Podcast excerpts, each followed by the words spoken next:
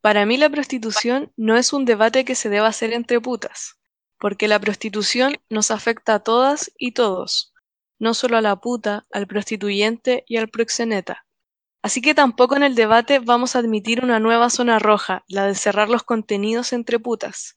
Nos afecta como sociedad, como comunidad, como Estado, como nación, porque allí mismo es donde se engendra la violencia, la expropiación, la explotación que es la prostitución sobre nuestros cuerpos y subjetividades. Sonia Sánchez, La misión de la puta, en el libro Ninguna mujer nace para puta.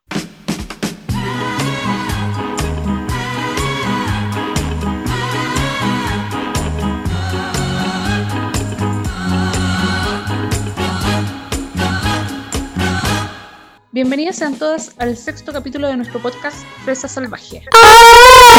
Yo soy Javiera Pelito y me acompaña una vez más Natalia, también conocida como Sailor Twiff en Instagram. Hola Nati, ¿cómo estás? Hola, estoy bien, con frío, pero bien. También Francisca Berenjena. Hola, ¿cómo están? Bien, bien, gracias. Y por supuesto, Les Vilais en los controles imaginarios porque estamos grabando cada una desde su casa. Hola, aquí Radio Controlando imaginariamente, obviamente. Telecontrolando. Con la mente. Con mi mente. les quiero recordar, como siempre, que em, nos pueden encontrar como Fresa Chile en Instagram, Fresa Chile-CL en Twitter y Fresas Feministas Radicales en Santiago. También pueden seguir nuestra hermosa página web, fresachile.org, para que vayan viendo todo el contenido que generamos sobre feminismo radical. Como les dije, hoy estamos grabando nuevamente a la distancia por el tema de coronavirus, pandemia, fin del mundo, juicio final. Así que em, cada una desde su casita, lo más cómoda posible, estamos tratando de llevarle este contenido a ustedes. Para partir queremos hablar sobre Mayo Abolicionista, que fue una de las iniciativas que crearon las colectivas RATFEM de Chile para eh, concientizar sobre el abolicionismo. Chicas, ¿ustedes qué me pueden contar sobre esto? ¿Qué se ha hecho? que no lo creamos en Chile, lo copiamos.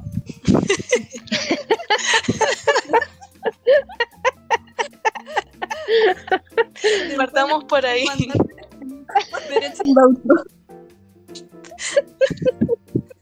hay que ser honesta, hay que ser honesta. Eh, sí, pues, Me encanta tu honestidad. Que en España las chicas comenzaron con Mayo Abolicionista y acá replicamos la iniciativa varias colectivas feministas radicales de primero de Santiago y después de todo Chile. Sí, hace tiempo ya que venía el bichito abolicionista entre las RADFEM que nos conocemos acá en Santiago. Y bueno, ¿qué actividades se han hecho durante estos días? Lives con mujeres sobrevivientes, clubes de lectura, mucha infografía. Igual ha estado todo muy enfocado en las redes sociales porque es la forma en que podemos activarnos ahora, ¿cierto? Imposible salir a hacer algo en la calle. No, no se puede. No. ¿Y qué es Mayo Abolicionista? Es una iniciativa activista de feministas abolicionistas y dentro de ella estamos las feministas radicales por abolir cualquier acto que sea parte de la industria sexual, ya sea prostitución, pornografía, vientres de alquiler o cualquier acción que esté relacionada con el comercio sexual, la trata y cosas por el estilo. Entonces el abolicionismo es una de las tres posturas que existen respecto a qué hacer con la industria sexual a nivel mundial. Bueno, y enmarcado en este mayo abolicionista hemos ido replicando y creando diferentes actividades que van desde eh, la entrevista a mujeres sobrevivientes de explotación sexual y otras tantas, como por ejemplo... Eh, las chicas de la pandemia feminista, una colectiva acá de Santiago, hicieron eh, lives de Instagram con Sonia Sánchez, que es la mujer de la cual la Fran leyó una cita al principio. Ella es una sobreviviente de prostitución argentina y actualmente ya hace activismo en torno al abolicionismo de la prostitución. Y también entrevistaron a otra sobreviviente de prostitución argentina, Elena Moncada, que hace un tiempo atrás vino a Chile y la pudimos conocer y aprender mucho de ella. De hecho, una de las cosas más interesantes que se han dado este intercambio con, mujeres sobrevivientes de explotación en Argentina poder aprender de su experiencia, de lo que ellas han logrado y cómo ellas se posicionan una vez que han logrado salir de la industria de la explotación sexual. Pues ha sido súper interesante poder conocer su vivencia y, de primera fuente lo que es estar inmersa en una red de trata. Claro, yo creo que en ese sentido es necesario destacar que el abolicionismo se basa en la palabra de las mujeres que han vivido esta experiencia. Nos han querido estigmatizar de que no escuchamos, pero efectivamente sí lo hacemos. Estudiamos los textos que tienen, los pocos regímenes abolicionistas que existen en el mundo se han basado en investigación sobre la experiencia de las mujeres explotadas sexualmente. Yo me gustaría recalcar los nombres para que la gente escuche este podcast, si en algún momento le tinca, puede buscar sus nombres, su historia, y que han sido entrevistadas ahora por estas colectivas radicales chilenas.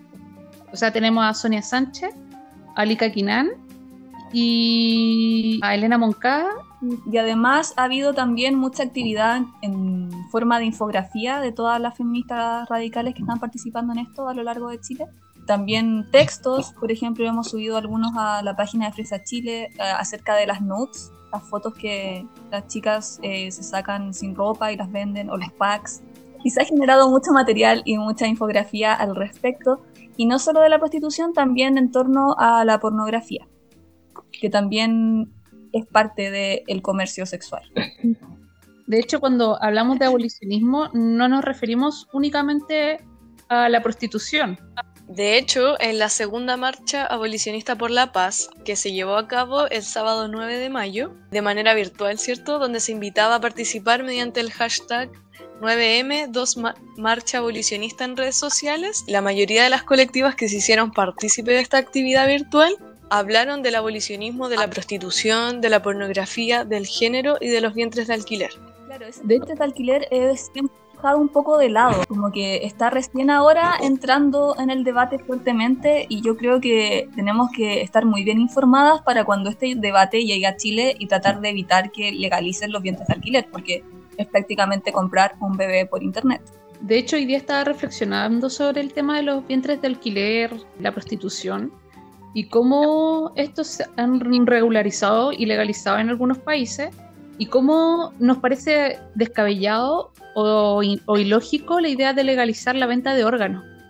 Como alguien perfectamente puede sobrevivir sin riñón, pero en ningún país se ha hablado de legalizar la venta de órganos, porque sabemos que eso llevaría a un tráfico y porque, creo yo, eh, afectaría por igual a hombres y mujeres. Pero en el caso de los vientres de alquiler y la prostitución, que evidentemente somos las mujeres las más perjudicadas, eso sí se legaliza y sí se regulariza y sí pensamos que está bien y que es nuestra decisión en un mundo libre eh, poder ser explotadas. Sí, exactamente. Cuando algo afecta solo a las mujeres, eh, como que está en una categoría distinta a cuando algo afecta a la humanidad. Como que las mujeres no somos representantes de la humanidad en el mismo nivel en que lo son los hombres. Claro. Por lo tanto, las decisiones que se toman en torno a ciertos problemas son más permisivas si es que nos causan daño a nosotras, solo a las mujeres, que a toda la humanidad. Sí, y yo diría también que desde otro punto de vista, todo, todos los temas que atañen a la sexualidad, al sexo, y en el caso de los vientres de alquiler, a la reproducción de los humanos, son como temas que en el que tú no podéis tener un pensamiento crítico, como que si cuestionáis la forma de la sexualidad, si cuestionáis la heterosexualidad, cualquier elemento que esté muy normalizado entre la sociedad, te tildan al tiro de, conservadora. Entonces es muy, es muy difícil entrar en la discusión de, de, que también se reproducen las relaciones de poder en la sexualidad. Por ejemplo, al crear mujeres públicas y mujeres privadas por parte de los varones para poder tener placer. Yo creo que ya es momento de que entremos a diferenciar los conceptos. Claro, esa es la trampa como del neoliberalismo en todos los movimientos sociales. Tratar de convencer a la mayor cantidad de gente progre, pero que no está muy informada, o sea, gente que tiene la idea de querer una sociedad más justa, pero que no se ha informado lo suficiente acerca de los conceptos ni de qué está pasando de verdad en el mundo con los temas que están defendiendo. Los han convencido de que están defendiendo una causa justa cuando en realidad están haciendo todo lo contrario. Ha sido una táctica del neoliberalismo de higienizar los movimientos sociales y ponerlo como un producto bonito, brillante, glorificando, no sé, pues por ejemplo este término de trabajadora sexual, que en el fondo es una mujer constituida, glorificando la decisión individual de las personas como si aquella decisión ocurriera en un vacío. Es dar un vuelco a las relaciones de poder. Es no ver que el poder va desde el hombre a la mujer, desde el hombre que paga por sexo a la mujer que vende sexo, y decir, no, ella es la que tiene el poder, pero es una ficción, en realidad sabemos que el poder no se ha movido de lo que tradicionalmente es. Entonces hay mucha gente creyendo y defendiendo esta ficción y en realidad ¿a quién le beneficia eso? ¿A las mujeres? No, le beneficia a los proxenetas, a los estados, a los prostituyentes, a los hombres en general. Chicas, pero para ordenar un poco la conversación y que todos sepan de lo que estamos hablando, ¿a qué te refieres, Nati, con el proxeneta, el putero? ¿Quiénes son? Ya, putero se le llama a aquella persona que compra sexo, ¿ya? En el discurso de la, del trabajo sexual, ¿ya? Porque nosotras nos referimos a prostitución y no a trabajo sexual. Y el discurso del trabajo sexual ocupa conceptos diferentes a los que ocupamos nosotras. Por ejemplo, ellos ocupan cliente. Nosotras no ocupamos cliente, le decimos putero. Sonia Sánchez se refiere a ellos como torturadores prostituyentes porque dice que lo que ocurre en la prostitución es tortura. Entonces se les dice eh, puteros o prostituyentes a aquellos hombres que compran y proxenetas. Proxenetas son aquellos que administran y usufructan a, partir de la explotación sexual del cuerpo de las mujeres. En Argentina se les dice fiolos también, en algunos países se les dice chulos, en inglés se dice pimp, son aquellos como que controlan a aquellas mujeres que están siendo prostituidas. Me acuerdo que una vez leyendo el libro de, de Elena Moncada, que también es sobreviviente de explotación sexual, ella decía que ella a veces le decían marido, que este fiolo, este proxeneta, hacía como una especie de pareja. Y ellos lo veían como una pareja a pesar de que eh, las prostituía y se quedaba con el dinero. Porque jugaba con eso, como de pareja que la protege de lo peor, pero que en el fondo la está explotando sexualmente y se está quedando con todo lo que ella estaba generando en cuanto a dinero.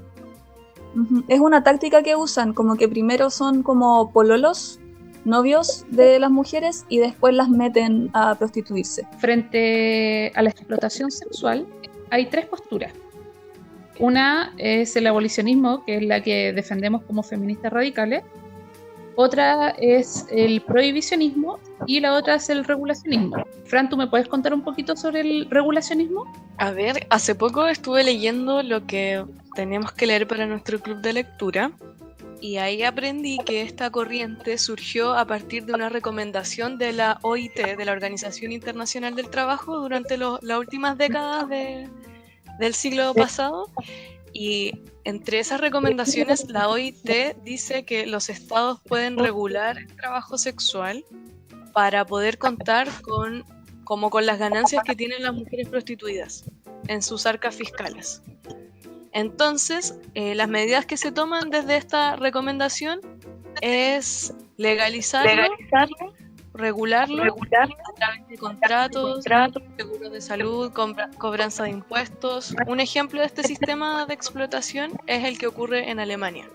Perfecto. ¿Y qué es a lo que aspiran algunos que pase también acá en Chile? Se ha conversado sobre crear un barrio rojo y en esto han concordado políticos tanto de izquierda como de derecha. Claro, ¿puedo agregar otra cosa? Por supuesto. Lo que pasa es que este tipo de postura es la que tiene más dinero internacionalmente. Entonces, a través de organismos internacionales, ha bajado mucha plata a países del tercer mundo, como es el caso de Argentina, para que las mismas organizaciones de, entre comillas, trabajadoras sexuales le peleen al Estado estas demandas.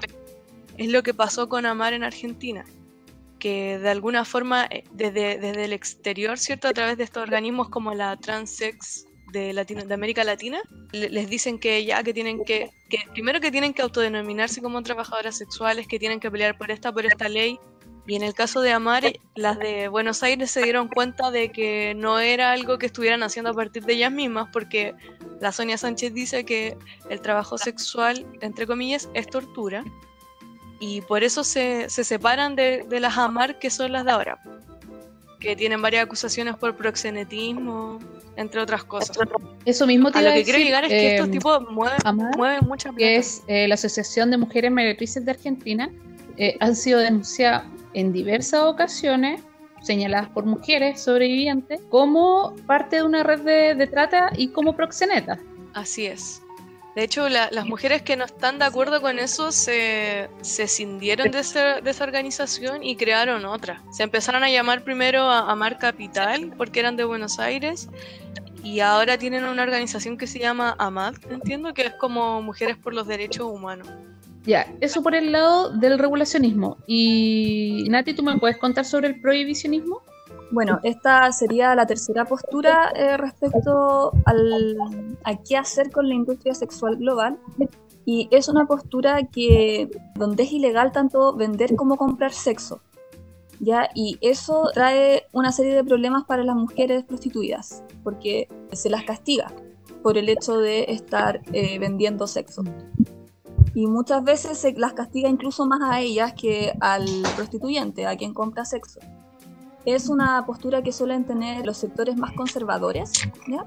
porque el abolicionismo es la postura que tenemos eh, las feministas, o algunos países que, basados en la evidencia, como Suecia, han decidido tomar esta postura y aplicarla. Y la diferencia es del abolicionismo con el regulacionismo es que en el abolicionismo solamente es ilegal comprar sexo, pero no es ilegal venderlo. Por lo tanto, el castigo recae sobre el comprador de sexo, el prostituyente.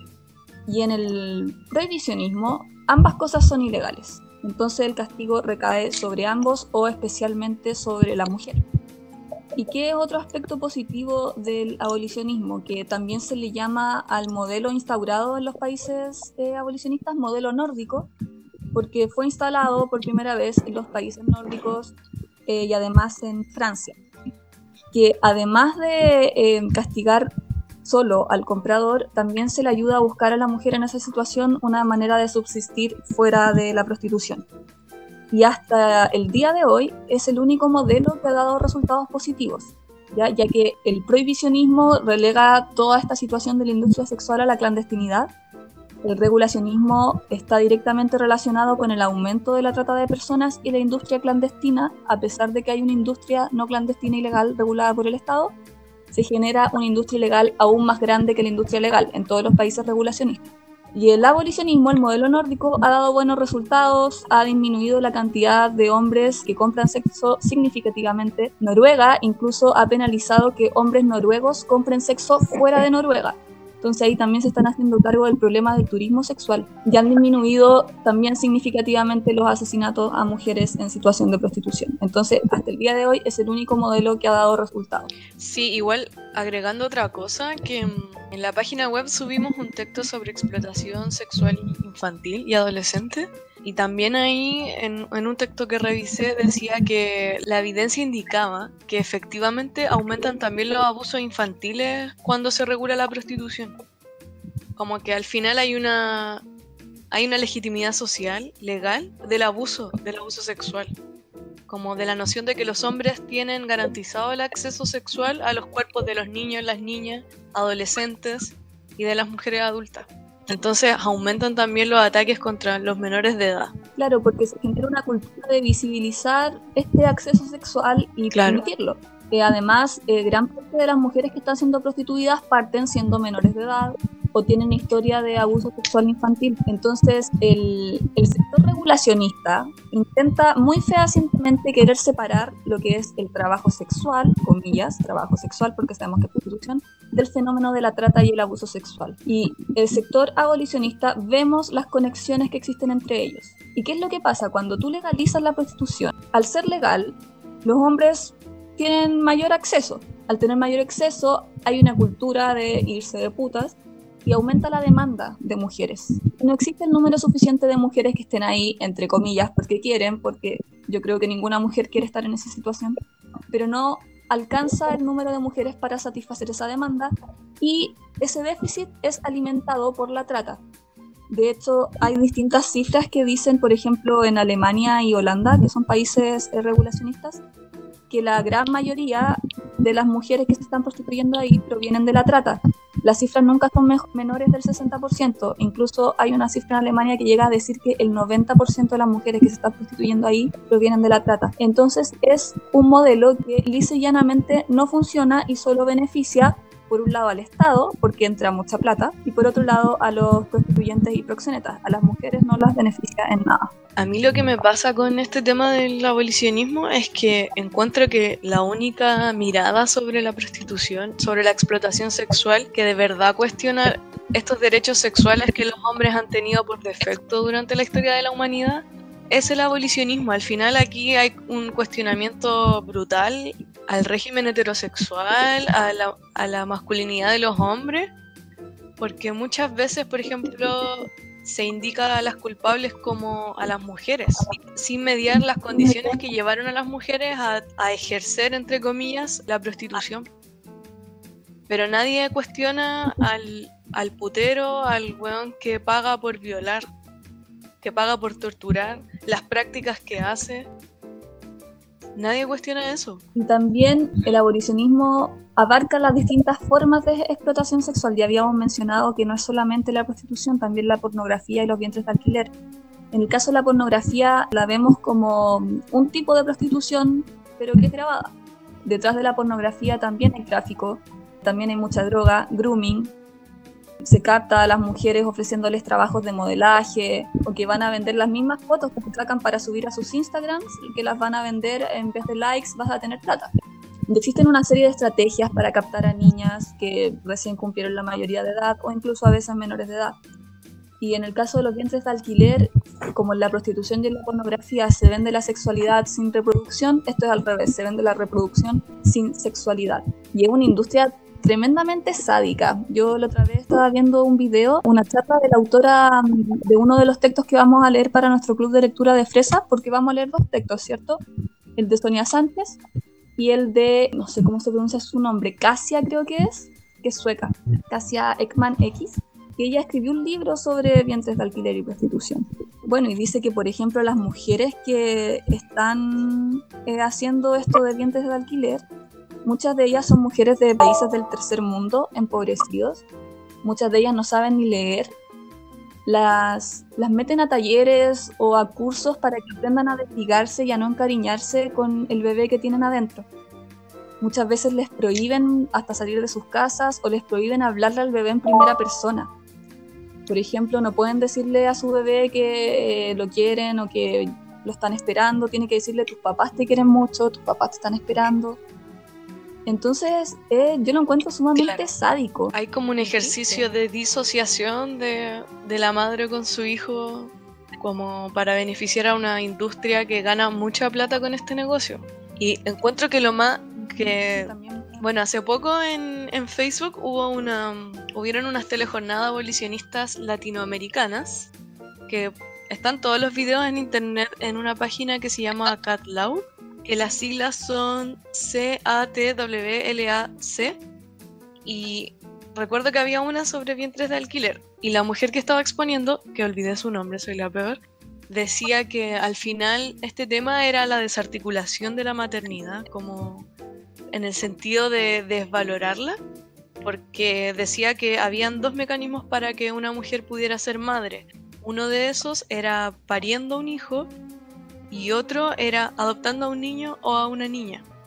Entonces el hecho de que tú paras y que ya no va a ser tu hijo era como desarticular el valor de la maternidad y además de los derechos filiales de las mujeres sobre sus hijos, que son derechos que se han conseguido hace muy poco tiempo. Incluso podríamos cuestionar si realmente las mujeres tienen esos derechos filiales porque acá mismo en Chile, si tú quieres ir al extranjero, necesitas que el papá de tu hijo te dé un certificado donde dice que aprueba que su hija o hijo viaje con su mamá. O sea, por ejemplo, si una niña quiere viajar solo con su mamá, se le piden el del papá, ¿cachai?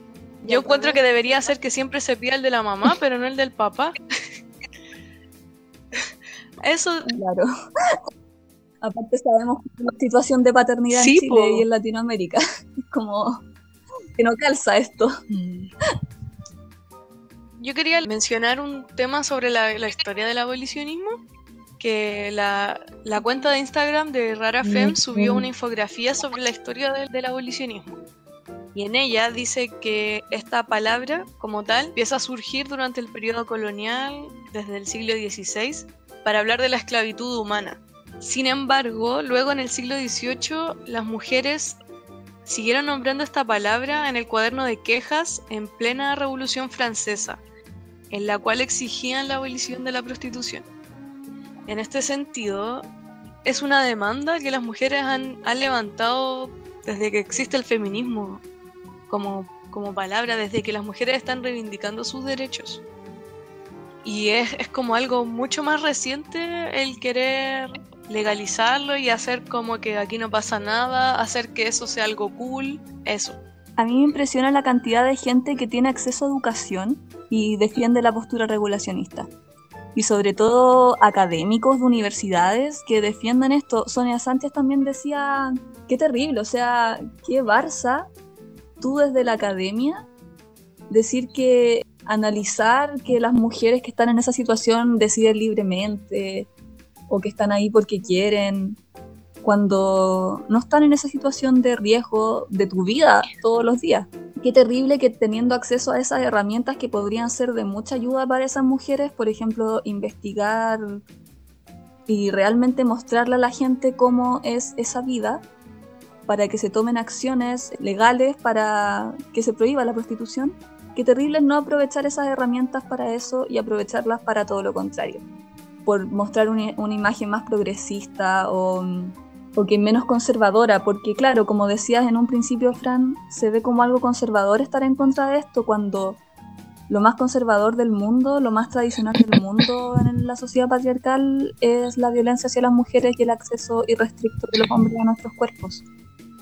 Y no ver todo el sufrimiento y todas las técnicas que tienen que hacer estas mujeres para sobrevivir ahí, las mentiras que se tienen que decir ellas mismas para sobrevivir día a día, porque las mujeres que hablan de esto, que repudian la industria sexual y que estuvieron ahí, son las mujeres que ya pudieron salir.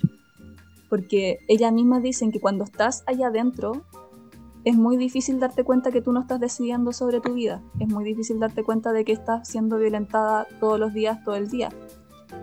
Entonces solo las mujeres que salen y de alguna manera vuelven a sí mismas, dejan de despersonalizarse, son las que emiten este discurso y muestran realmente lo que viven allá adentro. Claro. A mí, bueno, yo no he hablado porque me he desconectado mucho, pero he tratado de no molestar. Pero a mí lo que me parece también una algo muy, no sé, risible, no sé, me da como risa, rabia, muchas cosas a la vez, es que todas las personas que tienen esta postura de regularización de la prostitución se muestran siempre como muy progre, muy anticapitalista y no ven todo el capitalismo, toda la industria que hay detrás de esto, todo para además de una industria farmacéutica, porque todas estas mujeres que viven en prostitución se están la gran mayoría medicando para sobrevivir, para poder soportar que estén violándolas o, o maltratándolas. Entonces, en verdad, no ven todo eso. Tampoco me parece muy ridículo que estén a favor de algo así. Me, da mucha rabia, la verdad. Claro, es que...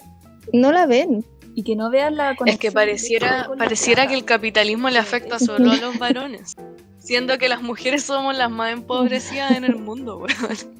Si vamos a hablar de gente pobre, hablemos de las mujeres, pues de las mujeres que son tan pobres que se tienen que prostituir.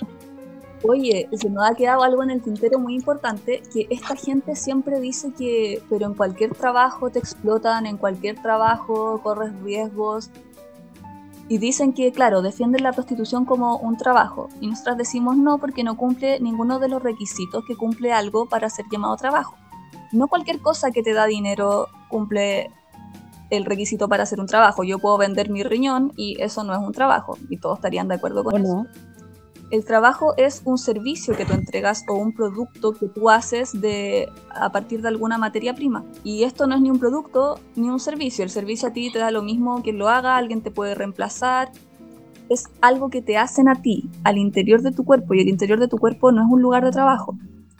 Si bien en algunos trabajos corre, corre riesgo tu vida, por ejemplo, no sé, los bomberos, pero no corres un riesgo de, de que te maten, de que te violen, de tener una infección de transmisión sexual, no tienes que drogarte para aguantar ese trabajo, porque seamos honestas, o sea, hay mucha droga detrás de esta industria, mucha, mucha droga. Entonces no cumple ninguno de los requisitos que cumple un trabajo que si bien tenemos que hacer en el análisis de que un trabajo, por ejemplo, que estén en malas condiciones, son las condiciones el problema. Por ejemplo, hay mucha gente que trabaja en condiciones pésimas. Pero en el caso de la prostitución no son las condiciones el problema, es la actividad en sí la que es violenta. O sea, no es sano ser penetrada varias veces al día. Entonces el problema acá no son las condiciones de trabajo, es que esto no es un trabajo y que es un acto violento. Porque siempre lo están comparando con, no sé, con las cajeras. No sé por qué siempre es con las cajeras, pero con las cajeras siempre lo están comparando. No es indigno ser una cajera. Lo que es indigno son las condiciones en las que están las personas que están Es que- trabajando de cajera. Aparte, Entonces hay que hacer esa ese rollo tampoco cuestiona lo que decía antes, que es la sexualidad masculina. O sea, los puteros son, son violadores, ¿cachai? Así como pagan para que una mujer tenga sexo con ellos, pueden violar a, gente, a las niñas en su familia, a los niños, a las jóvenes, ¿cachai? Por otro lado, estos locos tampoco hablan de estadísticas, de decir, a ver, cuántos femicidios ocurren durante este mal llamado trabajo sexual. Tampoco hablan de eso. La misma Caxa en su texto dice que cuando en Suecia hicieron la investigación sobre la situación de las prostitutas, en un inicio la que era como la, la que llevaba toda la investigación, no quiso dar un no quiso dar el informe y mandó como un informe de, de 30 páginas salvando toda la weá porque era amiguita de un proxeneta de mierda de la ciudad. Y luego la gente protestó, las mujeres protestaron y salió el verdadero informe. Y eran puros testimonios con situaciones aberrantes, ¿cachai? Que es, es eso lo que se quiere legitimar con, con la regulación. Los hechos respaldan esta postura, nuestra postura. de- no hay nada Claro, que el- respecto a eso. Y claro, Ah, no, que hay un lobby muy grande para esconder esta evidencia. Muy grande. Porque es mucha la plata que ganan estos weones. Sí, y lo que la gente progre no se da cuenta es que hay gente poderosa invirtiendo mucha plata para que ellos piensen como piensan y no se dan cuenta. El pensamiento es que es verdad, no se dan cuenta que hay gente invirtiendo plata para que ellos defiendan esta industria. Y dicen cuestionar el capitalismo, dicen tener pensamiento crítico, pero no va más allá de tener una postura validada por toda la gente por progre. No va más allá de esto. Y dicen que tenemos que escuchar a las trabajadoras sexuales, pero en realidad ellos eligen escuchar a la influencer que vende fotos por internet, a la proxeneta que oculta su proxenetismo diciendo que es una ex trabajadora sexual que se preocupa por las trabajadoras sexuales actuales. No están viendo todo eso. Y a las mujeres que realmente sobrevivieron a una situación de prostitución y están contando lo que de verdad pasaba, no las escuchan o las insultan, como la otra vez una página de Instagram se estaba burlando de Alika Kinan. ¿Cómo te dices feminista y te burlas de una mujer como Alika Kinan, que también es una sobreviviente de prostitución argentina y activista por el abolicionismo?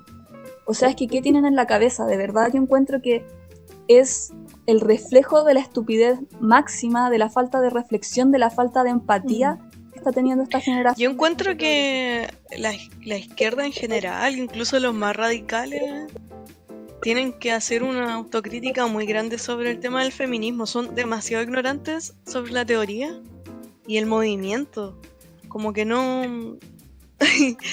Le llega hasta ahí el pensamiento crítico, hasta que hablamos de feminismo, de sexo, de la categoría sexo, de sexualidad. Que al final fue la revolución sexual durante el- el siglo pasado y estos weones no cachan que el proyecto de sexualidad que ganó, que se, que se levantó con la revolución sexual, el de la masculinidad, que, que también el de los hombres de izquierda, po. que al final ellos lo que reclaman, su liberación sexual, es que las mujeres estén a disponibilidad de ellos, que sean cuerpos disponibles para tener sexo. En cambio, por otro lado, las feministas, mujeres como Andrea Dworkin, en esos mismos años estaban cuestionando la construcción de la sexualidad, ¿cachai? la pornografía, estaban cuestionando la construcción patriarcal en general de la sexualidad. Y no quiere decir que no queremos tener sexualidad, sino que, weón, queremos una sexualidad totalmente distinta a esta weá. En el fondo han permitido que el feminismo se convierta en una etiqueta que le pones a tu organización sin hacer exactamente ningún esfuerzo por adentrarte a la historia del feminismo y comprender qué es lo que ha pasado en la historia con estas mujeres que han dado la vida por el movimiento. Es una etiqueta que le pones a tu organización para ser validada, para verte más progre. Es propaganda. Y en este momento el feminismo es el peor enemigo del feminismo, paradójicamente, porque nos hace retroceder. Hay posturas feministas que son antifeministas. No se puede defender la prostitución desde una postura feminista, simplemente no se puede. Y aún así tenemos a muchas personas, mujeres, que se dicen feministas defendiendo esto. Y es incoherente. Y muchas veces ni siquiera lo hacen de una mala intención porque quieran ser antifeministas, lo hacen desde la ignorancia. Y es terrible, o sea, la ignorancia. Yo igual tengo enemigo brutal fe en que esto se puede dar vuelta, en el sentido de que, puta, acá en, en Chile se vivió la dictadura, hubo una despolitización y una desarticulación de los movimientos sociales en general, y ahí como que nosotras tuvimos que partir todo de nuevo, darnos, darnos la vuelta por la teoría queer, eh, por el feminismo liberal, para recién llegar a lo que pensamos ahora. Y en ese sentido yo veo que este momento es como una ola feminista, entre comillas, que está recién comenzando, que recién se está armando. Y no sé, por ejemplo, me da. Me da, me da fe, fe cristiana, no, fe feminista, ver que en otros países existen mujeres de izquierda socialistas que son que son anti-teoría que son anti teoría queer, que son anti anti prostitución, anti vientres de alquiler. Como que aquí en Chile la izquierda es muy neoliberal, pero no en todo el mundo es así. Y también es por el acomodo que han tenido en el poder, pues, o sea, por algo que la caga el año pasado, estos weones llevaban 30 años haciéndole los favores a sus amigos empresarios, ¿cachai? Totalmente neoliberalizados. No, y además cuando recién estaba empezando todo esto el feminismo, las pocas que estábamos metidas ahí nos decían feminazi y pasaba lo mismo. Y ahora ya feminazi pasó de moda y somos las TERFs, las SWERFs, que son aquellas feministas que están en contra de la prostitución.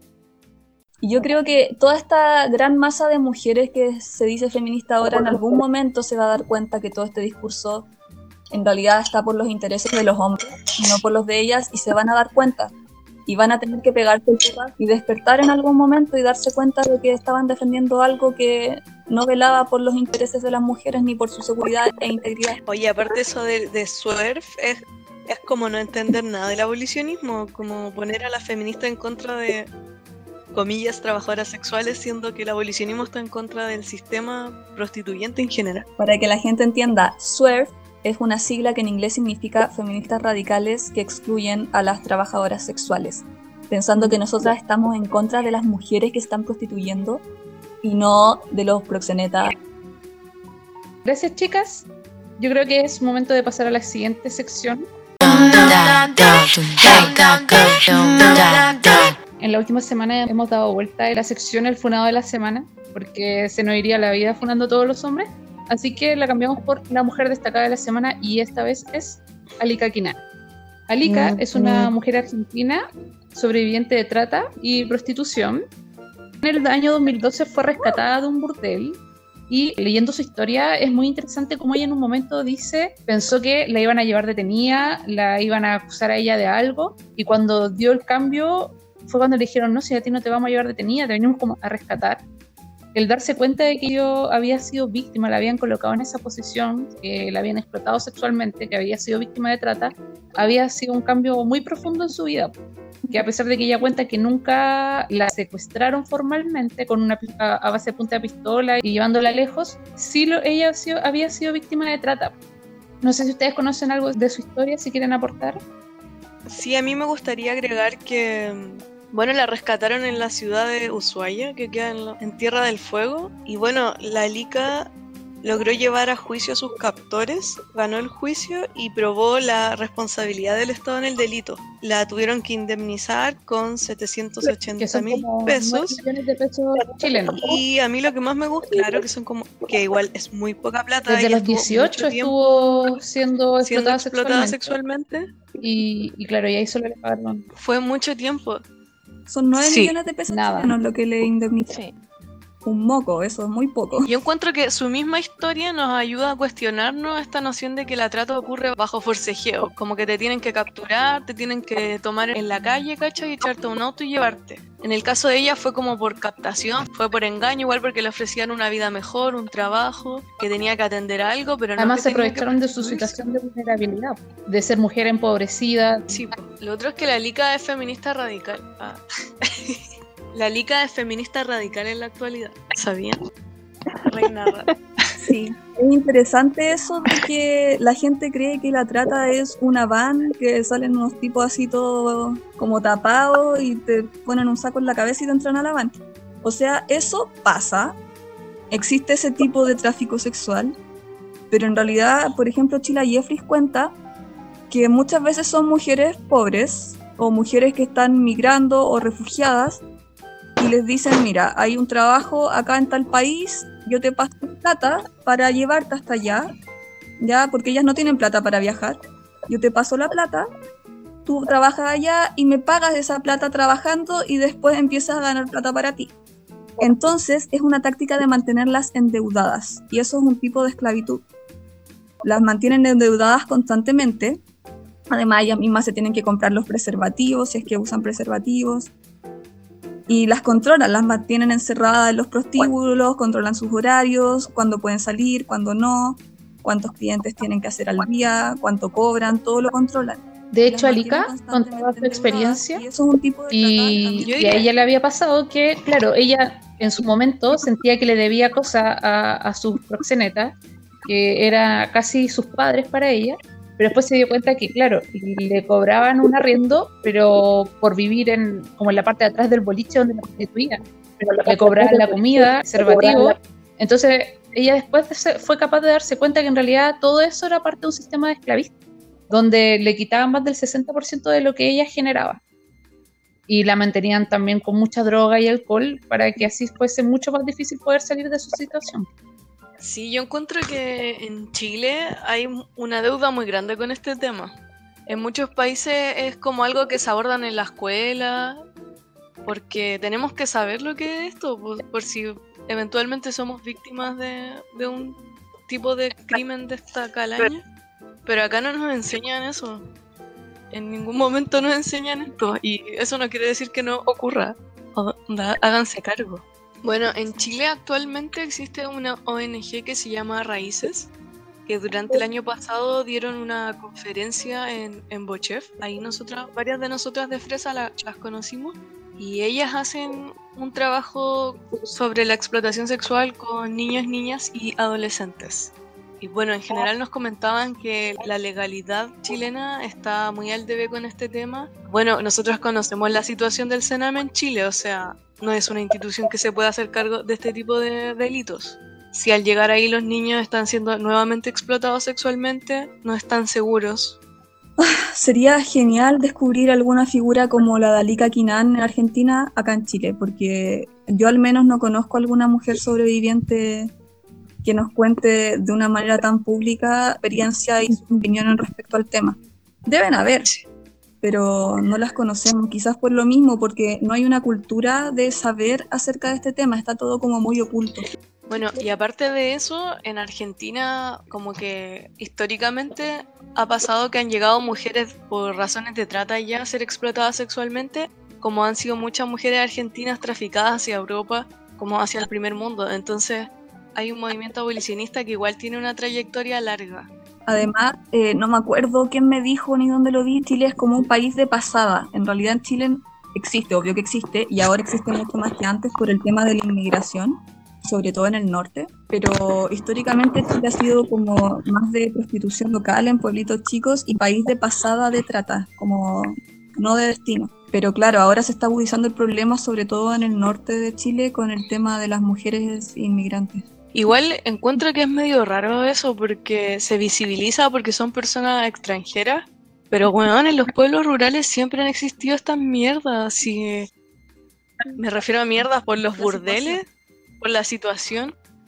Yo tengo muchos recuerdos de mi familia del campo, como los hombres hablando de la weá, así como incluso tenía un nombre que ya se me olvidó y todas hablando de eso como, ay, sí, qué chistoso y la weá. Como que también son súper puteros los weón. Y es una mierda porque las niñas que viven en el campo generalmente tienen peor educación, son más empobrecidas y que ese sea el único futuro que le ofrezca a esta sociedad. Claro, y por eso, chiquillas, a toda nuestra audiencia, necesitamos parar esto, hablar, necesitamos que todas hablen, que todas se pronuncien, porque es la única manera de posicionar un tema y hacer ver una postura que es una postura justa, que busca lo mejor para las mujeres en esta situación y para todas las mujeres. Necesitamos informarnos. Es nuestra única herramienta. No tenemos plata, no tenemos poder, no tenemos influencia política de gran escala. Lo único que tenemos es conocimiento. Entonces hay que utilizar la herramienta, aprovecharla y no negarla, no mirarla en menos. Tenemos que hablar. Ah, y para quitarle un poco este tono depresivo, lo que podemos hacer es hablarlo y empezar a generar acciones respecto a este tema y evitar que la legislación nos pase máquina, evitar que gane la postura regulacionista. De hecho, según la, la información publicada por la PDI en febrero, en Chile aumentó un 1.300% el delito de trata Mm, en los últimos tres años. O sea, se ha desatado en los últimos años. Y si no- se sigue hablando desde el regulacionismo o el prohibicionismo, esto solamente va a aumentar. La trata solo aumenta con el, con el regulacionismo. Y eso yo igual hago un cuestionamiento a los sectores políticos de izquierda y derecha que, se, que en muchas ocasiones se han aliado en este, en este contexto. Entonces fue así mismo que pudimos escuchar a Jadwe y a Alessandri, que son dos alcaldes de grandes comunas santiaguinas, que a pesar de estar en, en espectros políticos totalmente opuestos, al momento de mercadear los cuerpos de mujeres encontraron un punto en común. Ambos, Hombres. estaban- Hombres siendo ambos hombres. dijeron que estaban dispuestos a, a conversar y a trabajar sobre un barrio rojo. Tenemos que decir no, o sea, esto no puede pasar, tenemos que posicionar el discurso y eso solo va a pasar si todas hablamos públicamente, decimos nuestras opiniones, las escribimos, hacemos actividades de concientización. Si no, nos van a pasar la máquina. Sí, yo creo que hay que llevar el feminismo más allá del- de la pañoleta verde y del aborto, que es como en lo que todas estamos de acuerdo. Tenemos que profundizar más, pues no nos podemos quedar solo en eso. La vida de las mujeres no es solo abortar, es todo. Marcha- Hay que cambiarlo la todo. marcha del 8 de marzo, que fue el último día que salí antes de encerrarme en mi casa porque después me enfermé, entonces me quedé en mi casa por enferma y después la cuarentena. Eh, nosotros gritábamos un grito que decía pornografía, prostitución, citados por sexo y violación. Y era increíble ver cómo las mujeres jóvenes alrededor de nosotras no gritaban ese grito con nosotras. Mujeres que no estaban marchando con nosotras, que no eran feministas radicales. Pero a las mujeres mayores sí les hacía sentido. Entonces es una muestra más de cómo este feminismo de tercera ola, horrendo, neoliberal, ha calado tan hondo que las mujeres no se pueden posicionar contra de algo que es tan evidentemente dañino. Me dan ganas de decirle como despierten, así, pa, pa, pa, despierten. En cambio a las señoras sí les hacía más sentido, sí gritaban con nosotros. Aguante la señora, weón. Por eso yo nací señora. Como el vino la señora, cada vez mejor. Y ahora estamos en la noticia que sí nos importa, que es sobre los bebés nacidos por vientres de alquiler y que ahora están varados en un hotel en Ucrania porque debido a la cuarentena los compradores, que en algunas noticias le dicen padres, no sé por qué, pero los compradores no pueden ir a retirarlos debido a, a esa prohibición de entrar o salir del país. ¿Qué les parece? Cuéntenme. Terrible. Podríamos decir lo más básico y decir por qué desde el feminismo radical estamos en contra de la gestación subrogada, como le dicen, o vientres de alquiler, como le llamamos nosotros. Que es comprar un bebé por internet ocupando a una mujer en una situación de vulnerabilidad. Sí, es explotar el sistema reproductivo de las mujeres. De hecho, a mí se me hace muy similar usar el cuerpo de una mujer para la explotación sexual, sea prostitución, sea pornografía, que usarla para hacer parir un bebé, que después se le va a arrancar de los brazos y pagarle como, toma, tu servicio, tu mal llamado servicio, y después me desligo de ti. Eso yo encuentro que una de las razones por las que vemos que las mujeres pueden ser usadas y después desechadas sin mayor cuestionamiento bajo la legalidad de un país y que la gente además se pregunte por esos pobres compradores, padres, que no pueden ir a retirar a, a los bebés. Oye, sí, yo también estuve pensando el tema luego de escuchar la charla que dieron en las telejornadas abolicionistas latinoamericanas, que también hay un derecho que tienen los padres por sobre los hijos, que es brindarles una nacionalidad. En ese sentido, hay todo un desarraigo cultural, sociocultural de estas guaguas que están naciendo en Ucrania y que se las llevan a Estados Unidos, a los países ricos, Weón, que no tienen puta idea del pasado de sus familias, no saben quiénes son sus ancestros, como que hay un desarraigo muy grande. Es como sacar un pueblo de un lugar y ponerlo en otro lado, en un lugar nada que ver, donde nunca han vivido. Me parece como aberrante hasta Igual, para la pertenencia cultural de, de los niños y de las niñas. Pero igual los vientres de alquiler de ahora. Como que atenta contra los niños también. que forma a ese bebé no es de la mujer que pone el vientre. Que mira, Pero es que hay varios me- se hay varios mecanismos, varias po. cosas. Voy a hacer un análisis interseccional eh, de la situación.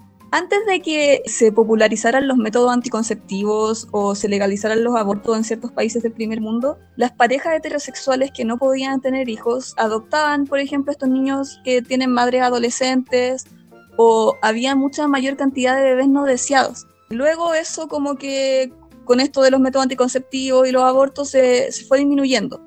¿Y qué es lo que pasa ahora? Gracias a la tecnología de fertilización in vitro, es posible tener un hijo de tu raza, blanquito, gringuito, europeo, pero que lo gesta una mujer del tercer mundo, morena, baja.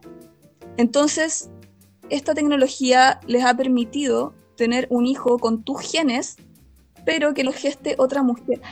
Es algo tremendamente racista también. Pero, o sea, por ejemplo, acá en Chile, Ah, madre es la persona que pare al hijo.